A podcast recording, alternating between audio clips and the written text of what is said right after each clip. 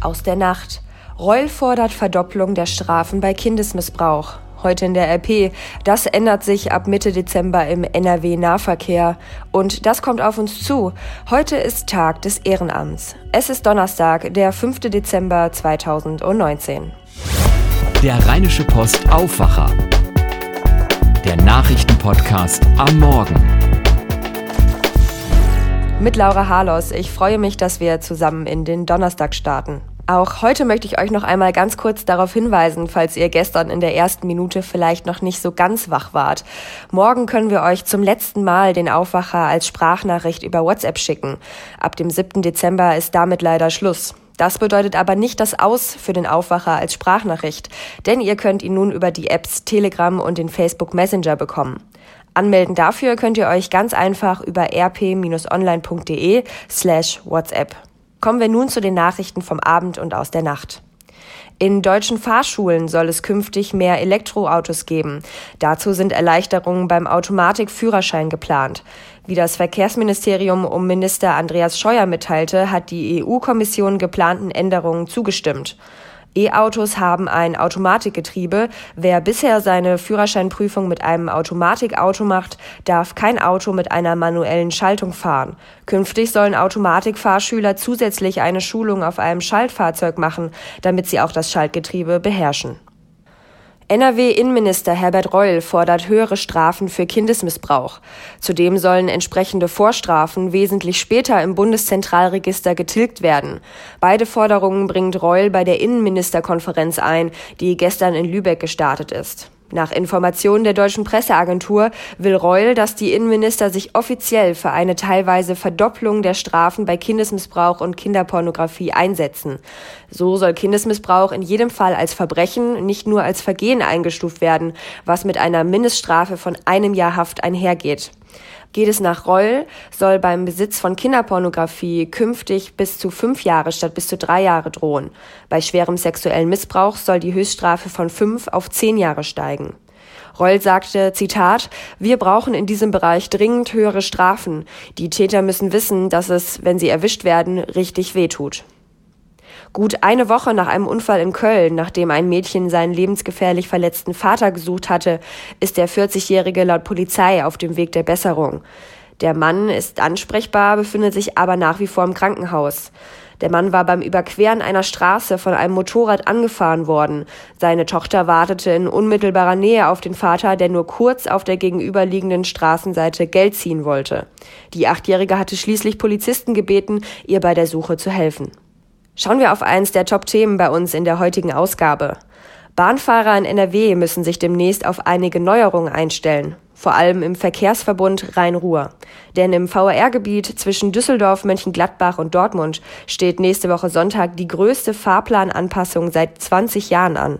Dazu spreche ich jetzt mit meinem Kollegen Christian Kanzjorra, der sich mit den Änderungen beschäftigt hat. Christian, was genau kommt da auf Bahnfahrer in der Region zu? Eine ganze Menge. Und es gibt gute Nachrichten für viele Pendler, denn der Fahrplan soll deutlich ausgebaut werden. An vielen Stellen verbessert der VRR die Anbindung. Damit reagiert der Verbund auch auf Berufspendler, die zum Teil immer längere Strecken zur Arbeit zurücklegen müssen. Es gibt zum Beispiel ab 15. Dezember eine bessere Anbindung von Mönchengladbach an das Ruhrgebiet. Die RB33 aus Aachen wird dann verlängert, also die fährt nicht mehr nur bis Duisburg, sondern weiter durch bis Essen und hält zwischendurch in Mülheim. Damit gibt es bald pro Stunde zwei Verbindungen von Mönchengladbach ins Ruhrgebiet. Wie sind denn die Reaktionen auf die Änderungen? Die Reaktionen fallen überwiegend gut aus. Geäußert hat sich unter anderem der Fahrgastverband ProBahn NRW, der die Änderung begrüßt und eigentlich nur wenig daran auszusetzen hat. Ein Wermutstropfen ist für ProBahn aber der Taktbruch in Duisburg mit der S1. In Fahrtrichtung Süden rollen die Bahnen alle 20 Minuten, zwischen Duisburg und Essen aber bald nur noch alle 30 Minuten. Ein bisschen Geduld brauchen Bahnfahrer 2020 leider auch wegen einiger Baustellen, zum Beispiel zwischen Düsseldorf und Neuss. Das liegt am Bahnhof Düsseldorf-Bilk, weil der ähm, so umgebaut wird, dass da demnächst auch Regionalbahnen halten können. Und bis das fertig ist, wird wohl noch eine ganze Weile vergehen. Oft ist es ja so, dass die Bahnen gerade zu den Stoßzeiten ziemlich voll sind und viele gar keinen Sitzplatz mehr bekommen. Wie reagiert der VAR darauf? Auf den stark befahrenen Strecken wird sich daran vermutlich nicht allzu viel ändern, aber der VRR wird ab 15. Dezember auf acht Linien neue bzw. überholte Bahnen einsetzen. Einige sollen mehr Komfort bieten, mehr Platz haben und manche S-Bahnen sollen sogar mit Toiletten ausgestattet werden. Zeit vertreiben können sich Fahrgäste übrigens auch im Internet, denn ab Mitte des Monats soll es auf 15 Linien immerhin WLAN geben. Werden die Fahrscheine denn durch die Fahrplananpassung beim VRR jetzt teurer? Nein, aber es gibt eine Ausnahme. Ab 1. Januar müssen Abokunden nämlich im Schnitt 1,8 Prozent mehr bezahlen. Wer gelegentlich mit der Bahn fährt, bleibt von den Preiserhöhungen aber verschont. Gewöhnen müssen sich die Kunden jetzt nur noch an die VRR-grünen Automaten. Die müssen sie nämlich jetzt nutzen, wenn sie ein Ticket für den Nahverkehr ziehen wollen.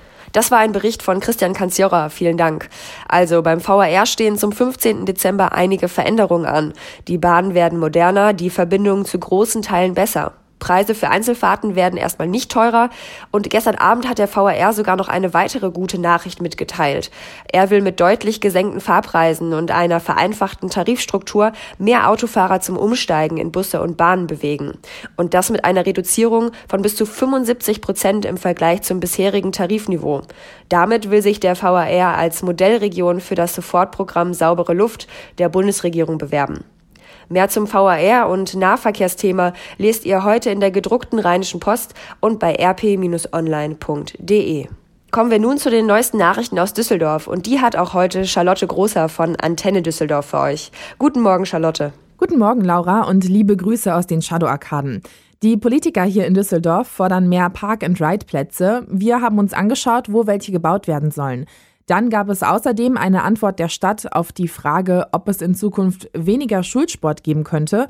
Und heute trifft sich ein Aktionsbündnis, das gegen die neue U-Bahn-Linie U81 ist. Die Stadt muss deutlich mehr Park-and-Ride-Plätze schaffen, als sie es bisher plant. Das hören wir im Moment von Politikern aller Parteien im Rathaus. Dadurch sollen mehr Pendler dazu bewegt werden, ihr Auto stehen zu lassen. Wir müssen jetzt groß denken, sagt zum Beispiel FDP-Verkehrsexperte Manfred Neuenhaus. Wir fordern, dass wir innerhalb kürzester Zeit mindestens 10.000 Park-and-Ride-Parkplätze schaffen und genauso viel Kapazität in Bussen und Bahnen, um mal den ersten Schritt zu einer wirklichen Verkehrswende zu machen. Ein geeigneter Standort sei zum Beispiel die Haltestelle Froschenteich an der Stadtgrenze zu Duisburg. Auch Vertreter von CDU, Grünen und SPD haben sich schon für deutlich mehr neue Park-and-Ride-Plätze ausgesprochen.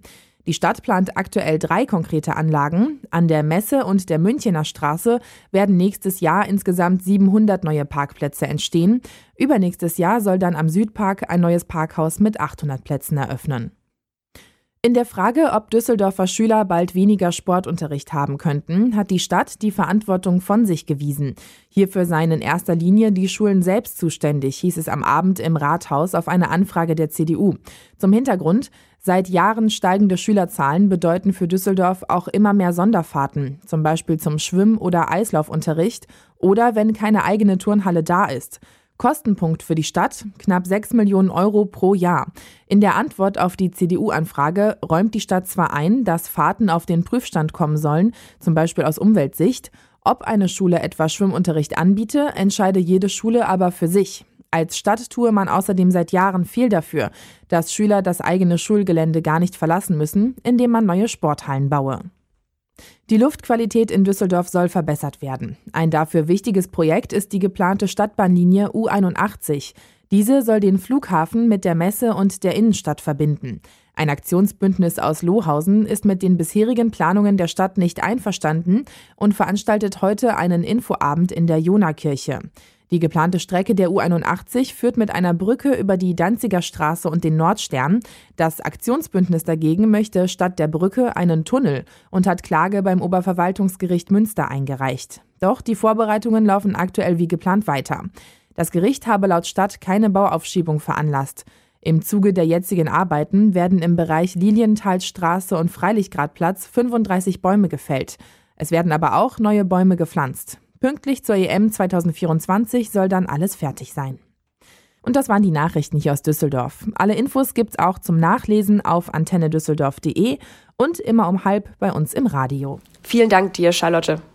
Bevor wir auf das Thema des Tages schauen, möchten wir noch unserem heutigen Sponsor danken. Das ist die Schönklinik Düsseldorf. Täglich mehrere hundert Mal bewegen wir unsere Kniegelenke.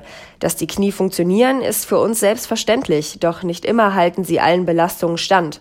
Abnutzung des Knorpels und Gelenkverschleiß, Arthrose genannt, sind die Folgen. Was kann man bei Arthrose tun? Das ist unser Thema beim Informationsabend am Dienstag in der kommenden Woche am 10. Dezember.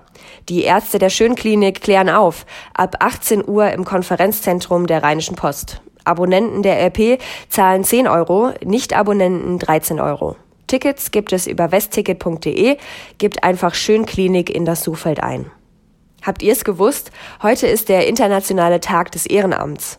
Die Vereinten Nationen haben den Aktionstag 1985 festgelegt, um alle Menschen zu würdigen, die sich ehrenamtlich einsetzen.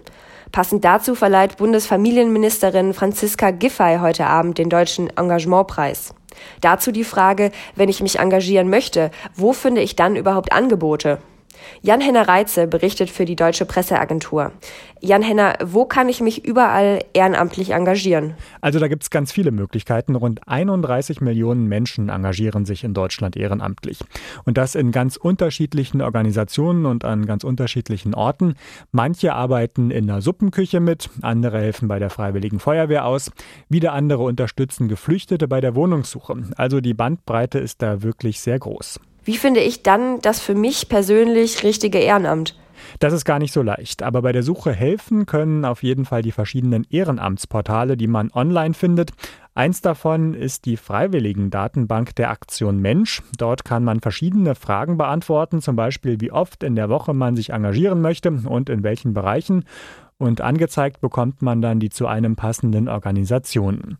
Man kann aber auch zu den sogenannten freiwilligen Agenturen gehen, meist bei der Stadtverwaltung. Die Mitarbeiter dort beraten einen dann, wo man in der Stadt ehrenamtlich mithelfen kann. Vielen Dank an Jan Henne Reitze.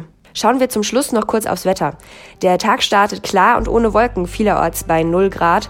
Bis zum Mittag bekommen wir viel Sonne, dann zieht es allerdings relativ schnell zu und es bleibt bis in den Abend bewölkt, aber in jedem Fall trocken. Dazu werden es in Mörs, Krefeld und Mönchengladbach heute bis zu 2 Grad. In Grevenbruch, Neuss und Düsseldorf kommen wir auf maximal 4 Grad. Leverkusen schafft heute sogar 6 Grad. Morgen zum Nikolaus dann leider nicht mehr ganz so schön.